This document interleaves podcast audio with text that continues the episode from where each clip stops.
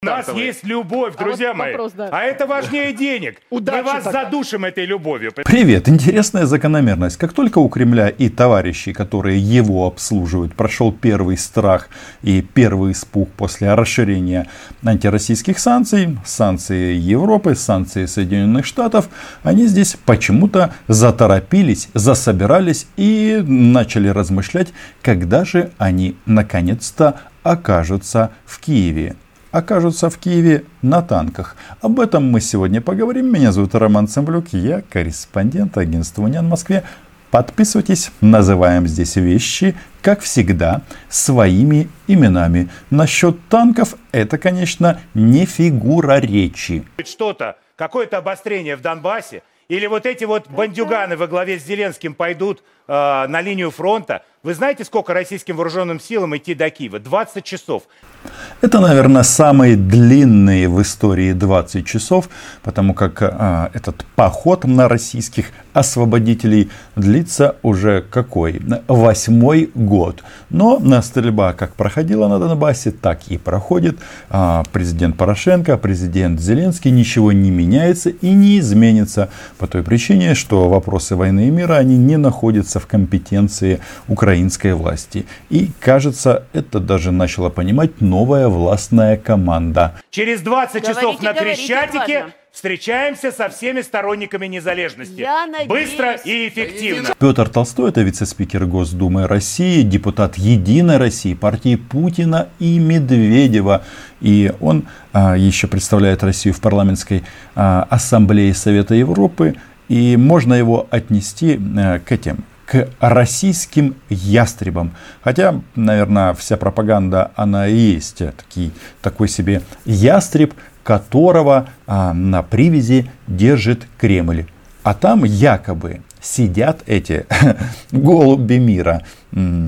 Вряд ли, конечно. По той причине, что вот в этом контексте, в контексте санкций, ну, во-первых, а, россияне начали массово стебаться на западного мира, говорят о том, что санкции неэффективные, что это все очень и очень слабенько. Ну, в общем, символизм, который никоим образом не повлияет на, на расклад а, на Земле, ну, в смысле в России. И им даже, может, выгодно в какой-то степени. Потому что, ну что, ввели в санкционный список представителей российских силовых структур. Ну, они и так особо не ездили. А если им нужно провести какие-то переговоры даже с теми же западными партнерами, есть третьи страны, а можно приехать и в гости в Российскую Федерацию. Все это время от времени происходит. Но а, то, что грозить начинают нам, опять же, за Донбасс. Вот этот, конечно, момент интересный. И сегодня во время конференц-кола вообще а, начали звучать интересные такие а, словосочетания. Я это когда-то слышал, когда работал а, в Грузии а, 8.08.2008 года. Тогда они принуждали Грузию к миру, ну а теперь, кажется, а, речь зашла о нас. Да, пока это слова, это давление на тот же Запад, мол, будете нас и дальше шугать санкциями, мы будем стрелять в украинцев. Вопрос можно от комсомолки? Нужно, обязательно. Ну, вы знаете, что в последние дни нарастает напряженность в Донбассе. И, судя по заявлениям э, украинской стороны, там не собираются выполнять Минские соглашения. И м, будет все хуже и хуже, вот по моим лично ощущениям. Э, Знает ли эту обстановку, прослеживает ли президент России? И вопрос у меня такой, а может быть нам все-таки вспомнить формулу принуждению, принуждения к миру? В Донбассе, как и в Южной Осетии, сотни тысяч граждан России с российскими паспортами, может быть, пора оказать военную помощь. А то можно подумать, до этого эта помощь не оказывалась. Ну, тут такая игра, что нас там нет, это какие-то там э, формирования государства, как угодно. Но российские представители неоднократно говорили, что а, они там есть, б, там российское оружие, российские военные, и ни для кого это не является секретом. Но пара- параллели с э, Южной Осетией, они, конечно, интересны. Мы помним, чем это закончилось. В конечном итоге а, Россия и так контролировала э, Южную Осетию много много-много лет. Да, под видом российских миротворцев. Гадость какая. А потом они эту территорию просто поменяли ей это юридическое обоснование своего присутствия. То есть создали независимое государство. В нашем случае Россия уже создала независимое государство. Тоже бред. А, и а, там присутствует. Вопрос стоит только в том, а, будут ли российские вояки и дальше срезать а, нашивки, что там у них а, свои погоны, ну и прятаться, уходить в отпуск и так далее. Но вот а, про Донбасс, о том, что вот Украина не выполняет Минские соглашения. Да, Украина не идет на признание оккупационных администраций, а это в данном контексте самое главное требования Москвы. Они, собственно, ради этого а, прямого диалога и ради а, гражданской, в кавычках, войны положили не одну тысячу людей, украинцев и россиян. С россиянами бог с ним, а, у них там а, буряты и боевые и другие товарищи имеются, а вот а, наших парней, конечно, очень и очень жаль. Но выхода нет, просто в данном случае вы видите, мы пойдем на Киев в 20 часов, 19 часов. Вообще есть какая-то такая интересная тут мода, они соревнуются, кто же первый дойдет до Киева. Ну, а, как говорится, в добрый путь. Э, мы действительно с глубокой озабоченностью наблюдаем эм, за растущей напряженностью на линии соприкосновения. Э, мы э, фиксируем все чаще и чаще обстрелы на территории Донбасса со стороны украинских вооруженных сил. Казалось бы, обычная фраза и вроде как ничего нового. Но я хочу спросить, уважаемый Дмитрий Сергеевич, ну раз а, вас там нет, то как же вы, это все фиксируете? Это какое-то всевидящее око Путина? А, да, я забыл, они же там в отпуске. Или разных формирований, которые там у Украины имеются вблизи линии прикосновения. Мы фиксируем вход украинских военных в те зоны, где они не должны быть после завершения разведения. Э, и все это повод для нашей серьезной обеспокоенности. Вот эта вот фраза и другие формирования, мол, есть какая-то часть украинского общества, там, раньше это называлось карательные батальоны, которые никому не подчиняются, у которых есть танки, у которых есть артиллерия, и которые, в общем, а, только и думают о том, как бы это пострелять по русскоязычным детям на Донбассе. Ну, а, тоже такой а, элемент пропаганды. Хотя мы-то прекрасно понимаем, что всю тяжесть войны несут в первую очередь наши военные вооруженные силы Украины. Збройні силы и слава Збройным силам.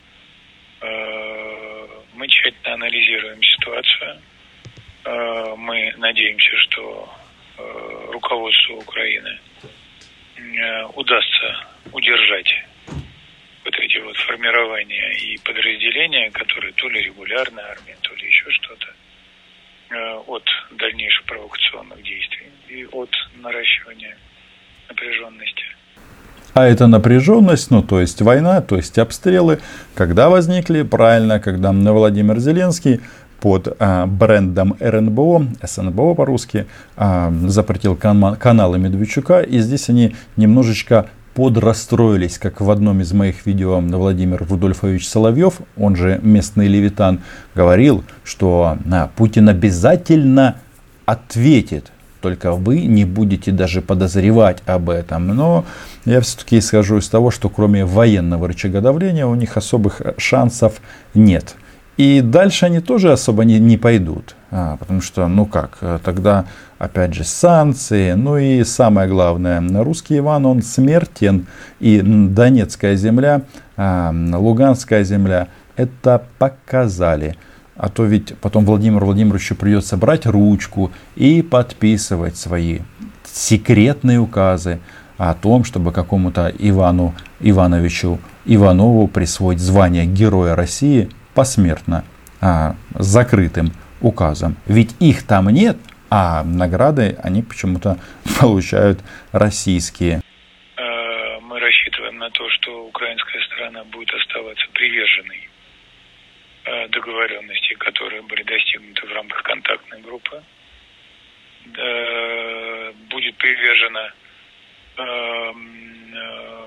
подписи главы украинского государства под Минским комплексом мер. И рассчитываем также на то, что все наши партнеры по Минской четверке тоже будут э, обращать внимание на рост напряженности на линии соприкосновения и использовать свое влияние э, с тем, чтобы не дать этой э, эскалации э, перейти через опасную черту. Очевидно, речь шла о нормандской четверке, но не суть. Вообще, как обычно, представители России путают название трехсторонней контактной группы, забывают первое слово, что она трехсторонняя, потому что трехсторонняя Украина, Россия и ОБСЕ. Но вот э, мы должны э, быть приверженными подписи президента Украины. Я просто напомню, что 12 февраля 2014 года действующий на то время президент а, Петр Алексеевич Порошенко поставил свой автограф под заявлением в поддержку этого комплекса мер наравне с Владимиром Путиным. А сам комплекс мер подписан, ну кем? А, Леонидом Кучмой со стороны Украины.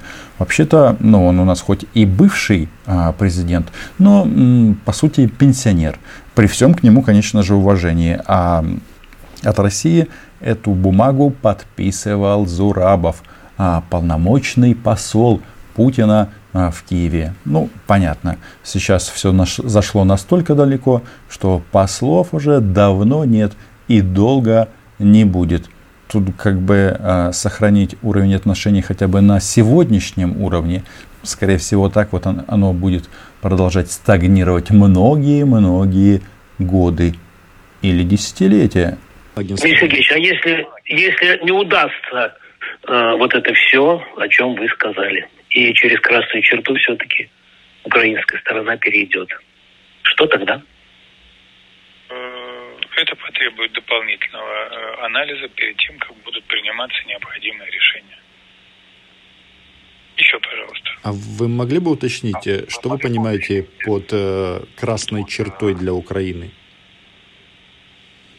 Красная черта это, это возобновление полноформатных э, боевых действий. А Кремль готов оказывать э, содействие на формирование, которое находится на неподконтрольной части Донбасса, для того, чтобы вернуться к перемирию? Э, Кремль, собственно, постоянно это делает. Кремль постоянно это делает, но сейчас мы видим, э, что все чаще и чаще идут обстрелы с украинской стороны. И здесь главное, главное это все-таки, чтобы все, кто может, использовали свое влияние для того, чтобы полноценная гражданская война на Украине не возобновилась. Интересно, вот если эти товарищи все-таки придут к своей вот этой а, уже опробованной формуле а, принуждения к миру, война тоже будет а, продолжаться а, такой гражданской в, в воображении Кремля. Хотя, ну, какая же она гражданская, если там э, везде Россия. И вот первый вопрос, он же как звучал, что там наши граждане, как в Южной Осетии и Абхазии. То есть схема, да, такая там двухходовочка. Сначала мы оккупируем территорию, а потом а, эта территория начинает постепенно абсорбироваться в Российскую Федерацию, там начинают раздавать массово российское гражданство, а дальше это уже защита граждан России. А откуда они там взялись? А, ну да, вы же сначала это все оккупировали. Э, я, знаешь, э, Анатолий Александрович, думаю, есть да. в английском языке аналог русской поговорки «рыбку съесть и косточкой не подавиться». Знаешь, э, поговорки, может, и нет, хотя есть, конечно. А вот намерение такое имеется. Вот эта пословица, она все-таки неплохо подходит к позиции Кремля. Мол, и война у вас гражданская в Украине, но мы хотим в ней поучаствовать. Причем таким образом, не хотим, а уже участвуем, чтобы вы э, сказали, что нас там нет. Ведь мы говорим, Путин же говорит, а Шойгу говорит о том, что вы не найдете черную кошку в черной комнате, если ее там нет. А потом раз, два, три, и Владимир Путин заявляет, мы никогда не скрывали, что это российская армия. На каком-то этапе историческом также будет и по Донбассу. И понятно, на земле эту ситуацию никоим не изменит, но факт остается фактом. Понятно. В опасности. Техас отделяется от США. Вы слышали об этом? Такого Там пройдет референдум, и вежливые люди приедут в Техас спасти их от... Мы как бы спасем от холода и Украину, и Техас. Вроде как смешно, да? Они уже не только на Украину э, свой э, рот открыли, но и на э, часть э, Соединенных Штатов. И я верю в Путина, в Россию. Они все-таки, ну, заставит этот западный мир посмотреть на эту ситуацию не через призму экономических интересов, а через призму ну, выживания. Ведь тут, как вы видите, аппетиты растут. Почему? Потому что очень большое величие. Ну такое это величие большое, что просто никуда не помещается в Киев хочется, на Крещатик. И справедливости ради надо отметить, что вот эти вот ребята, они в Киев могут попасть только на танках. Ну или м- сгореть в этих танках, как говорится, на войне, как на войне, Виктор Олегович, как вы понимаете вот это Страшные все? разрушительные санкции, они порвут нас в клочья, это ужасно. Опять. Понимаете, они запретили выезд за границу тем, кому и так нельзя ездить. Санкции действительно неубедительные, ну ничего. А следующим этапом, очевидно, будут ограничения по поводу э, российского суверенного госдолга. Ведь э, товарищи всячески намекают, что им будет смешно, ну, как их Искандерам, до того момента, пока их не будут бить рублем.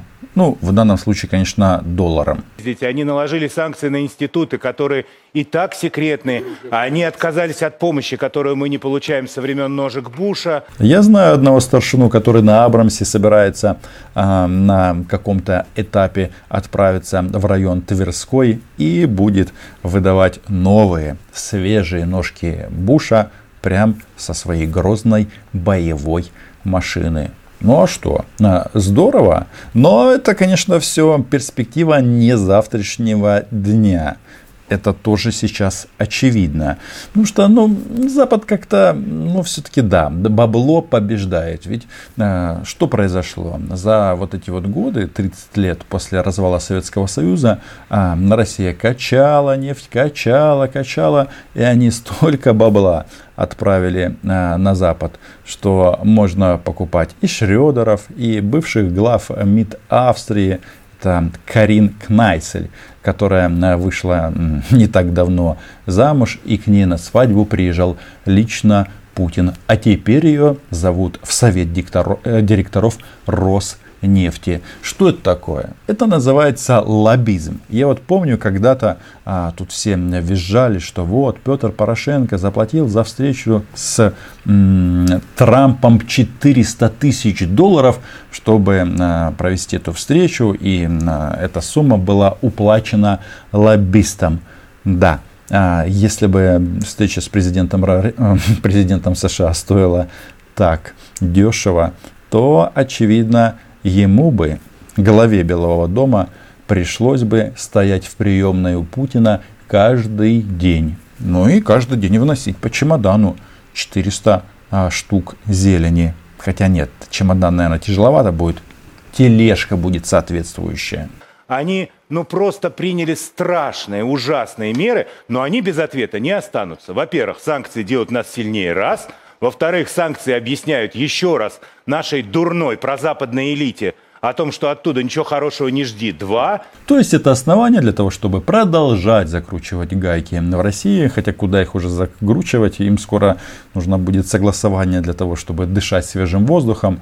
Ну, а, пока так. И всех вот этих вот товарищей, навальнистов и, в общем, ну, на самом-то деле, зарод, зародыш российской оппозиции, их просто укатают, э, посадят, хотя почему это, я говорю, в будущем времени, это уже происходит.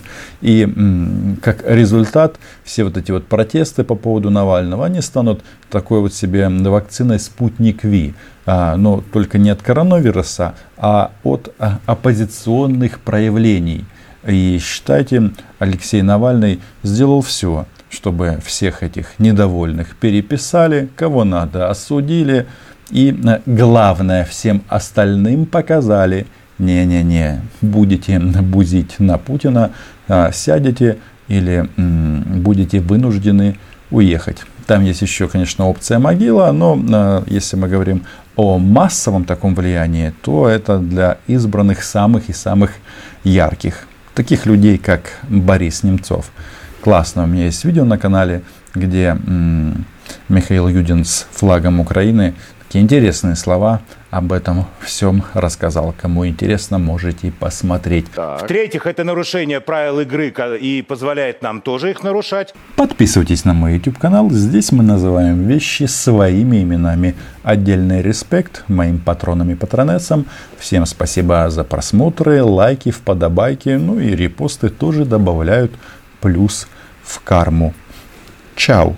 И у нас есть рыба-пила, которая под океаном может случайно перепилить э, кабель, ведущий в Европу и снабжающий Соединенные Штаты связью с этим континентом. Много О, всего может случиться.